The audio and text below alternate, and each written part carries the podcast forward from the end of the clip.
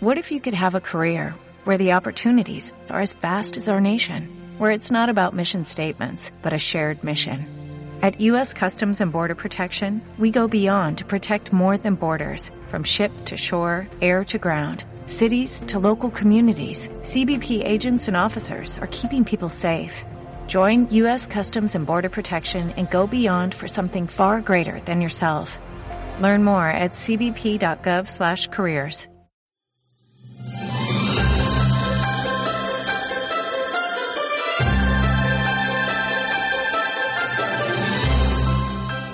Hola, hola.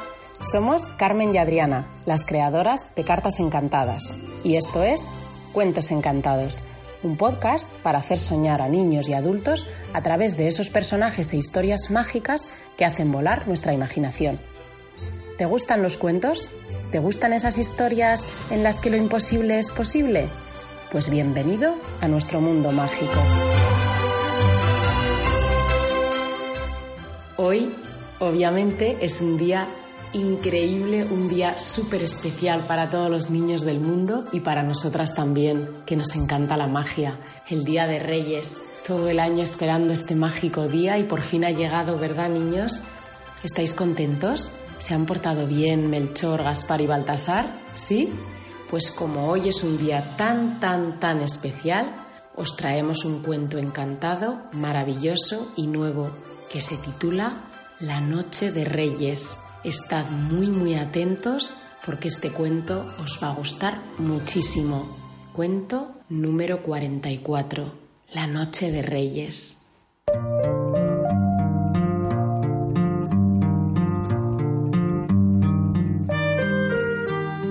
La noche del 5 de enero hacía mucho frío en San Sebastián.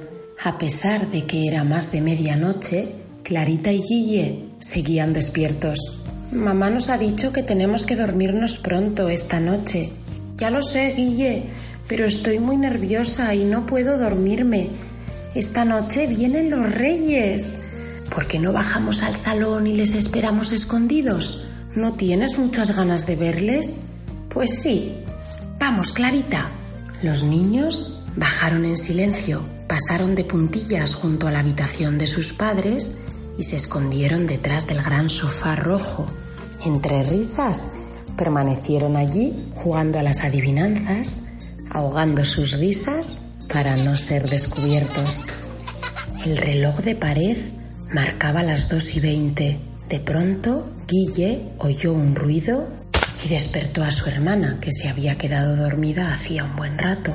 Ambos asomaron las caritas por detrás del sofá y vieron asombrados al paje Federico comiendo las galletas que habían dejado esa noche preparadas. Federico estaba riendo y comiendo sin parar, con un mapa gigante en sus manos. Pero, ¿cómo era posible? ¿Había cobrado vida de verdad?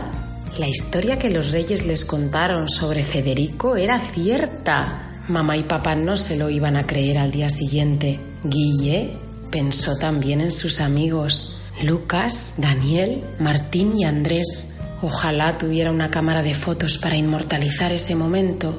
Levantaron la vista y arrodillado en el gran árbol de Navidad estaba Melchor con su larga capa roja y su pelo blanco.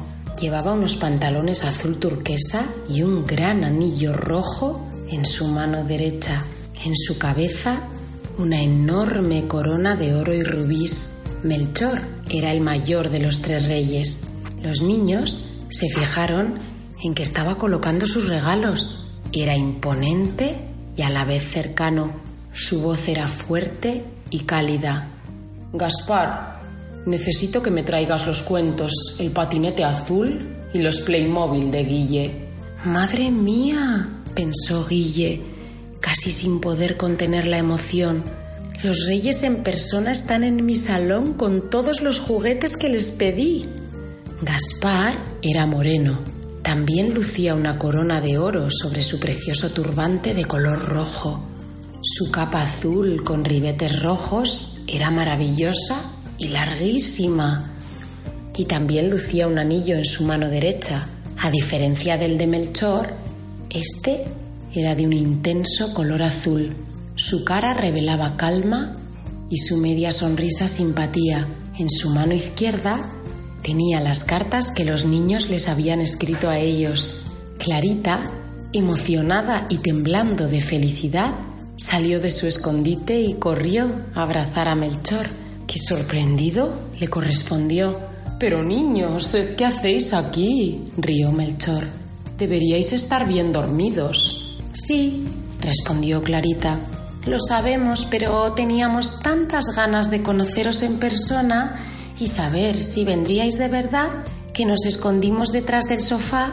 ¡Qué ilusión poder abrazaros!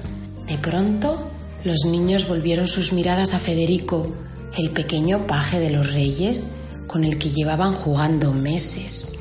¿Cómo era posible que su muñeco favorito hubiera cobrado vida? Ahí estaba, con su trajecito verde y su gorro a juego. Increíble. Guille notó que algo le pasaba. Federico parecía abatido. Se había sentado en el suelo. No encuentro la casa de Lucas. No sé cómo vamos a llegar. No aparece en el mapa. sollozó el paje. Súbitamente, Guille y Clarita repararon en Baltasar, que se giró desde la ventana y se acercó. Era el más alto y el más joven de los tres reyes. Su sonrisa era perfecta. Llevaba un turbante rojo con una gran corona de oro encima. La túnica era amarilla brillante y sus pantalones del mismo color que el turbante. Resultaba majestuoso mientras se dirigía a ellos. ¿Te refieres a Lucas Prieto, Federico? Es el siguiente niño de nuestra lista. Tenemos que encontrar su casa como sea. Los niños, al escuchar su nombre, rieron. Pero si Lucas es amigo nuestro, vive muy cerca, solo dos calles más abajo.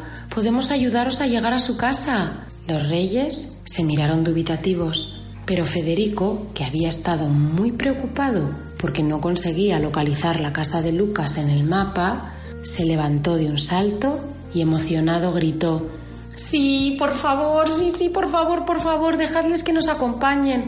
Luego les devolveremos a casa sanos y salvos, y esta será la aventura más increíble de sus vidas.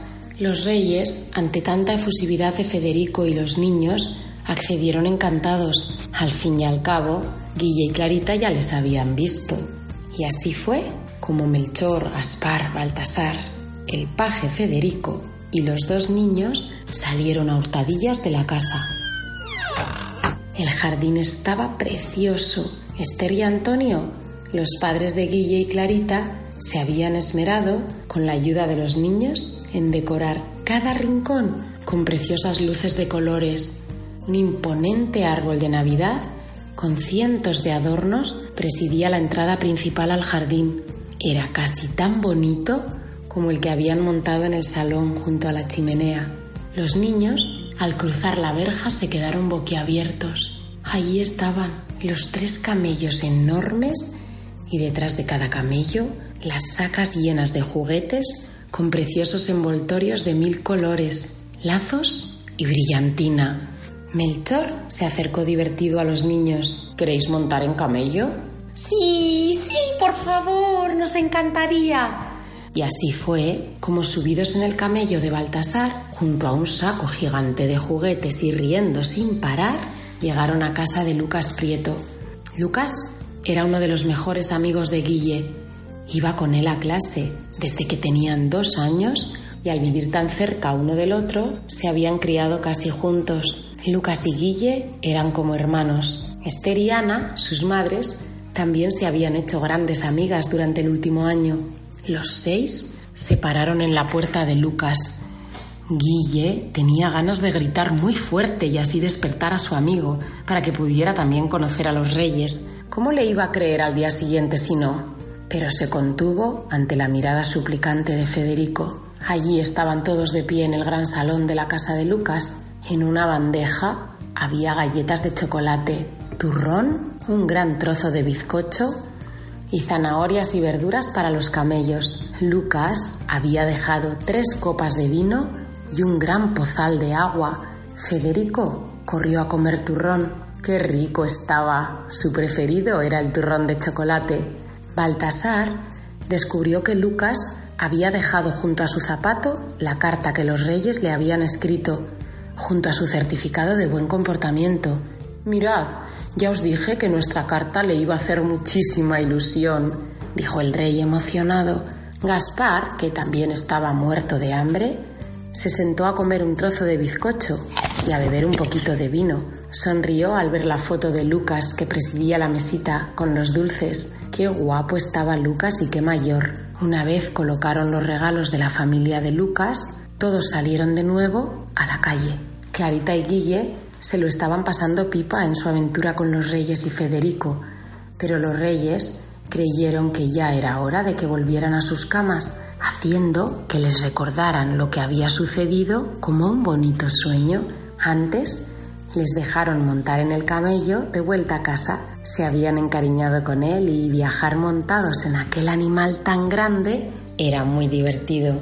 Federico les contó que era el paje favorito de los reyes y todos los años les acompañaba en su viaje alrededor del mundo y les prometió que volvería a su casa las próximas Navidades para disfrutar de una temporada con ellos de nuevo. Y así fue como tras darles las gracias y un enorme abrazo, los niños volvieron mágicamente a sus camitas.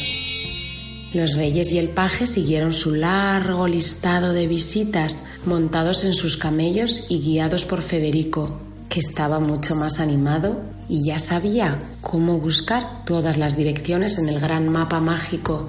Al fin y al cabo, viajar con los tres reyes magos era una tranquilidad y el viaje más maravilloso que se pudiera vivir.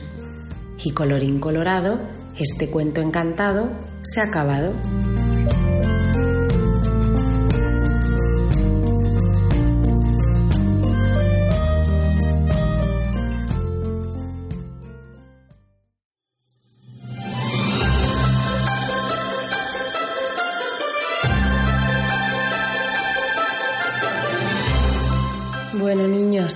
¿Qué os ha parecido este cuento maravilloso de los reyes, el paje Federico y los niños? Noche de Reyes. Es fantástico, ¿verdad? Pues esperemos que os haya gustado tanto como a nosotras. Y si es así, os agradeceríamos mucho que nos dierais una valoración de 5 estrellas en iTunes o un me gusta en ebooks.